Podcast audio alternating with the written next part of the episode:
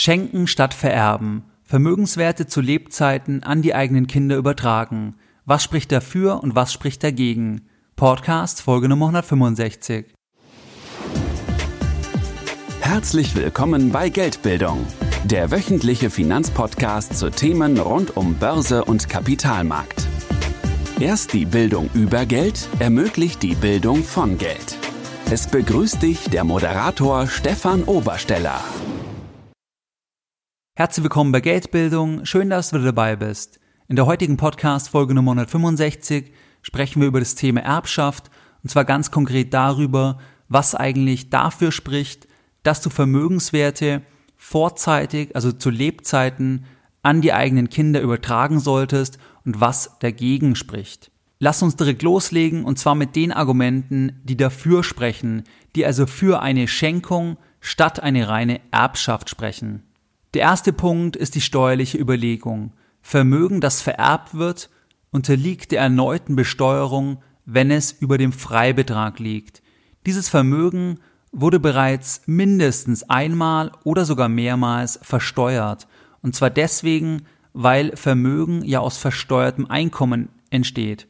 Neben dem, dass das Vermögen im Prinzip über das Einkommen, über das versteuerte Einkommen bereits versteuert wurde, ist es auch sehr wahrscheinlich, dass nochmals verschiedene Steuern angefallen sind. Zum Beispiel bei Immobilien die bekannten Steuern, die anfallen, oder auch bei Aktien zum Beispiel, dann zumindest die Steuern, die auf die Erträge anfallen.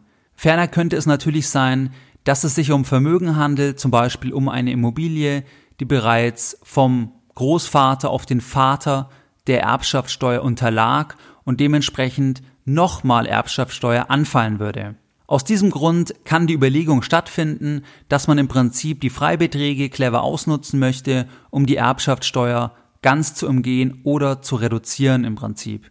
In Deutschland gibt es hier aktuell die Freibeträge von 400.000 Euro pro alle zehn Jahre. Ich werde dir auch in den Show Notes ein PDF verlinken vom Bundesministerium der Justiz, wo es nochmal um die Grundlagen der Erbschaftssteuer im Prinzip geht, wo du auch nochmal die Freibeträge und all diese Themen genau nachlesen kannst. Durch die Übertragung von Vermögenswerten zu Lebzeiten kann also die Erbschaftssteuer gesenkt werden, weil man zum Beispiel in 20 Jahren 800.000 Euro an das eigene Kind übertragen kann.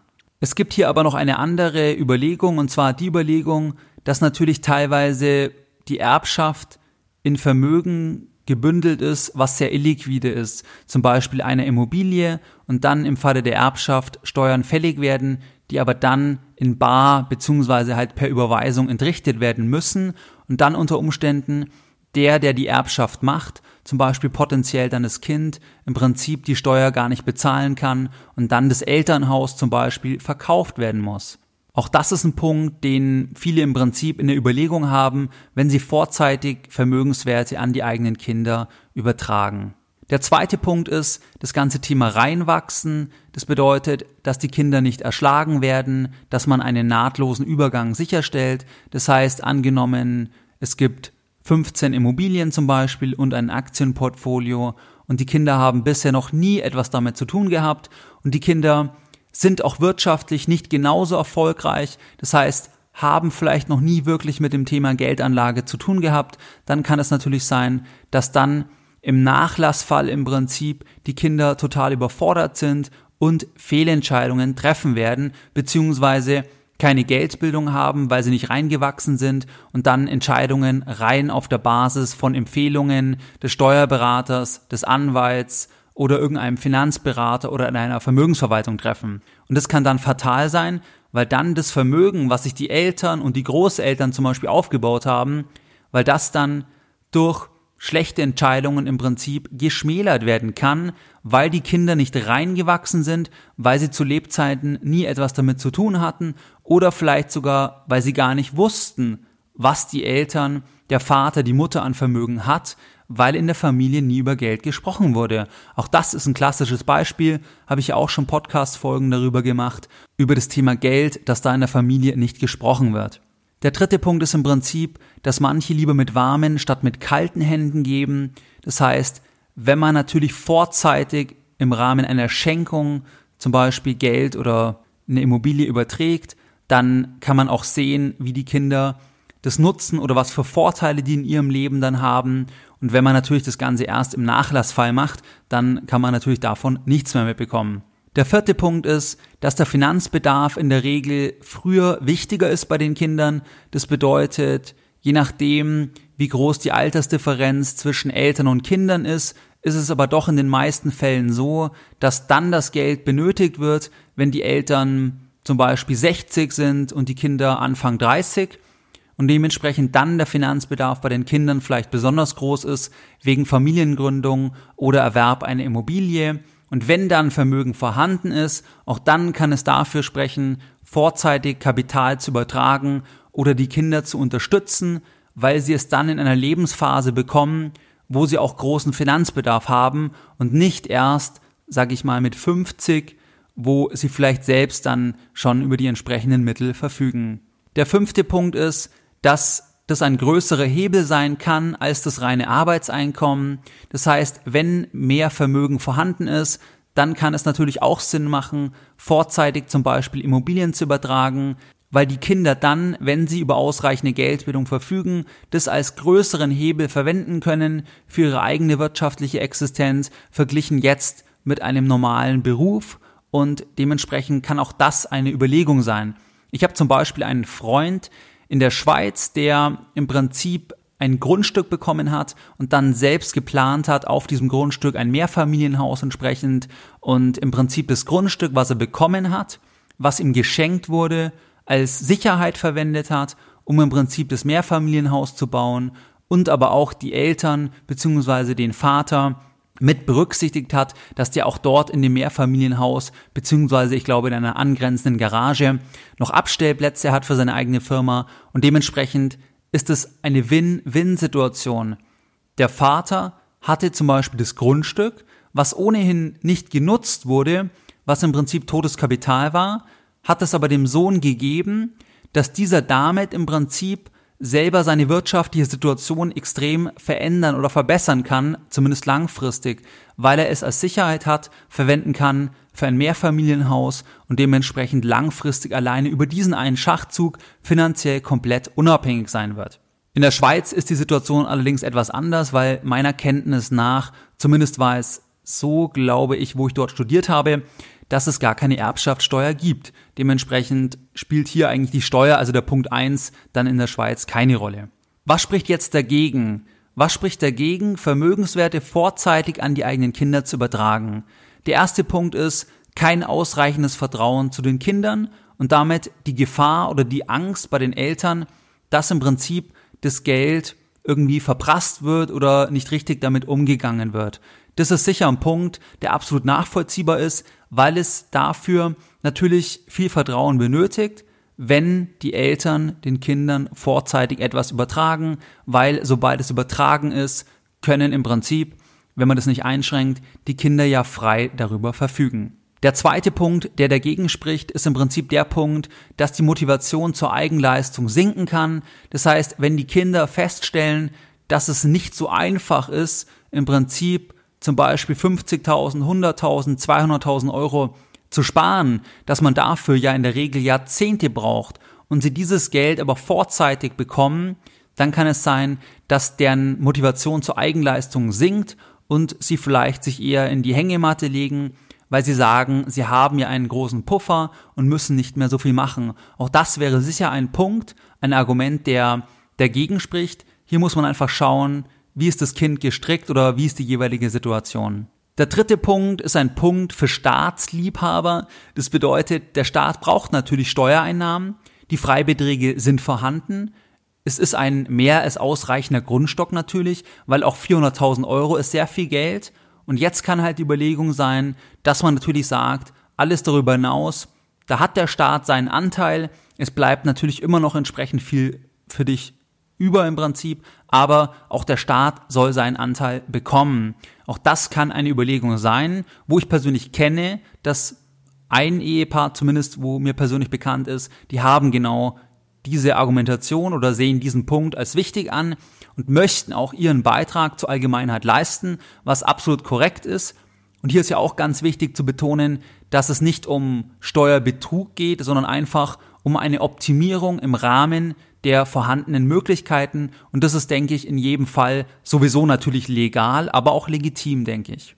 Der vierte Punkt, der dagegen spricht, ist die Angst, dass zum Beispiel der Partner des Kindes auch Zugang zu diesem Geld hat und was dann passiert im Prinzip, wenn das Kind sich zum Beispiel scheiden lässt oder hier irgendwas passiert oder zum Beispiel bei, bei Kindern dann selbst im Prinzip, also bei Enkelkindern, was für Ansprüche kann dann der Partner haben oder wie kann das verhindert werden, dass dann im Prinzip zum Beispiel der Ehepartner Zugang zu dem Vermögen von den Eltern hat, vielleicht auch, wenn man an einen Scheidungsfall denkt oder ähnliches. Auch das ist ein Punkt, wo ich weiß, dass viele darüber nachdenken oder das als Nachteil sehen im Prinzip.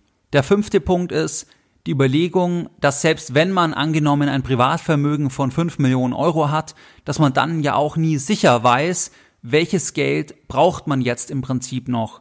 Wenn man jetzt zum Beispiel über 30 Jahre 1,2 Millionen übertragen würde, dann würde man denken, dass das kein Problem ist, weil man ja ein großes Privatvermögen hat, was immer noch ausreichend dann ist im Vergleich zu der übertragenen Summe. Trotzdem kann es natürlich sein, dass man irgendwann trotzdem das Geld noch benötigen würde. Oder ein anderes Beispiel im Prinzip, dass vielleicht sogar man die Immobilie, die man zum Beispiel verschenkt als Beispiel oder überträgt, dass man die dann selbst noch nutzen möchte oder braucht oder weil sich die Umstände einfach ändern. Wobei man auch hier sagen muss, hier kann man natürlich sehr, sehr viel auch machen, zum Beispiel über Niesbrauchrecht oder ähnliches. Das bedeutet, wenn es für dich ein Thema ist, ohnehin natürlich das Ganze mit dem Steuerberater abstimmen und auch mit dem Notar bzw. Anwalt.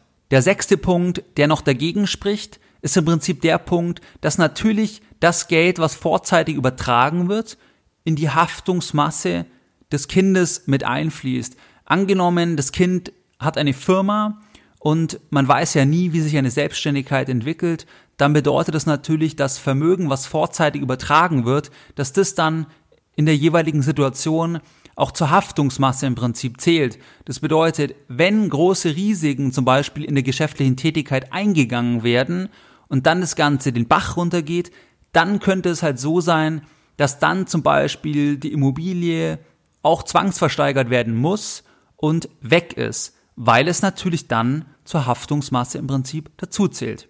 Das waren soweit die Gründe dagegen. Und welche Gründe jetzt bei dir überwiegen, ich denke, das ist eine sehr, sehr individuelle Sache. Mir ist nur wichtig in dieser Podcast-Folge, dass nicht ein Grund alleine im Prinzip dafür ausreichend ist aus meiner Sicht. Das bedeutet, ich würde das nie forcieren, rein aus steuerlichen Gründen, weil hier viele, viele andere Punkte auch noch mit reinspielen. Zum Beispiel das Verhältnis zu den Kindern, inwieweit dann die Motivation zur Eigenleistung sinkt und so weiter. Also die Punkte, die wir auch jetzt auf der Kontraseite besprochen haben. Deswegen, das muss eine ganzheitliche Entscheidung sein. Es hängt natürlich auch von den Vermögensverhältnissen ab. Und was mir auch klar ist, das ist natürlich eine Podcast-Folge, die eine Luxussituation repräsentiert, weil die durchschnittliche Erbschaft, ich weiß es nicht genau wie groß, aber die ist wesentlich kleiner natürlich und ein ganz, ganz großer Anteil der Bevölkerung, der erbt fast gar nichts. Trotzdem wird immer mehr vererbt, auch ganz klar. Und deswegen glaube ich, ist das eine ganz, ganz wichtige Überlegung. Und gerne kannst du auch diese Podcast-Folge an die Großeltern weiterleiten, an deine Eltern, wo auch immer du denkst, dass das im Prinzip von Interesse ist. Jetzt möchte ich nochmal in den Lessons Learned im Prinzip die Kernüberlegungen der heutigen Folge zusammenfassen. Deine Lessons Learned in der heutigen Podcast-Folge. Was spricht dafür? Was spricht für die vorzeitige Übertragung von Vermögenswerten? Erstens steuerliche Optimierung, zweitens reinwachsen, drittens lieber mit warmen statt mit kalten Händen geben, viertens Finanzbedarf ist in der Regel, wenn man jünger ist, größer, fünftens kann der größere Hebel sein, verglichen mit dem Arbeitseinkommen. Was spricht dagegen? Kein ausreichendes Vertrauen zu den Kindern, vielleicht dann ein schlechter Umgang mit den vererbten Vermögenswerten, Zweitens, die Motivation zur Eigenleistung könnte sinken. Drittens, der Staat braucht auch Steuereinnahmen. Die Freibeträge sind ausreichend. Wenn ich meinen Beitrag zur Allgemeinheit leisten will, dann könnte man auch sagen, dann reicht es mit den 400.000 Euro. Vierter Punkt. Ich habe Angst davor, dass zum Beispiel andere Personen Zugang zu meinen Lebzeiten zum Vermögen bekommen, zum Beispiel Partner und so weiter. Fünfter Punkt die Überlegung, ob man das, was man überträgt, final niemals in seinem Leben mehr braucht, die kann natürlich auch falsch sein, weil es könnten sich die Lebensumstände dramatisch ändern und dann ist es natürlich blöd, wenn es bereits übertragen ist. Sechster Punkt, das Geld oder das Vermögen, was übertragen wird, fließt natürlich in die Haftungsmasse des Kindes mit ein. Das bedeutet, wenn das Kind unternehmerische Fehlentscheidungen zum Beispiel trifft, dann würde auch die Immobilie oder das Geld im Prinzip in die Haftungsmasse mit einfließen. Unterm Strich, es kommt darauf an. Zum einen ist es, wie gesagt, eine Luxussituation und zum anderen würde ich nicht nur wegen steuerlichen Überlegungen das machen. Ich würde auch nicht nur es deswegen machen, damit die Kinder reinwachsen. Ich würde es dann machen, wenn einfach die Vorteile in deiner konkreten Situation überwiegen im Prinzip. Dann macht es absolut Sinn, aber es macht nicht um jeden Preis Sinn und auch nicht nur, wie gesagt, um die Steuern zu sparen. Das kann auch dann nach hinten losgehen im Prinzip, weil Geld natürlich auch einen Keil in die Familie treiben kann und dann vielleicht zu mehr Problemen im Prinzip das Ganze führt, wie was dann der Vorteil letztlich ist, die vermeintlich gesparte Steuer. Ich werde dir, wie gesagt, in den Show Notes eine Broschüre des Bundesministeriums der Justiz verlinken. Hier geht es um die Grundlagen im Prinzip zum Thema Erbschaft und Schenkung und so weiter. Ich finde die Broschüre ganz gut und ich glaube, da hast du einen guten und schnellen Überblick. Wie du es gewohnt bist, möchte ich auch die heutige Podcast-Folge Nummer 165 wieder mit einem Zitat beenden und heute ein Zitat von Helmut Glassel. Die wichtigste Erbschaft steht nicht im Testament, sondern in unseren Genen. Mehr Informationen zu Themen rund um Börse und Kapitalmarkt findest du unter www.geldbildung.de. Und immer daran denken, Bildung hat die beste Rendite.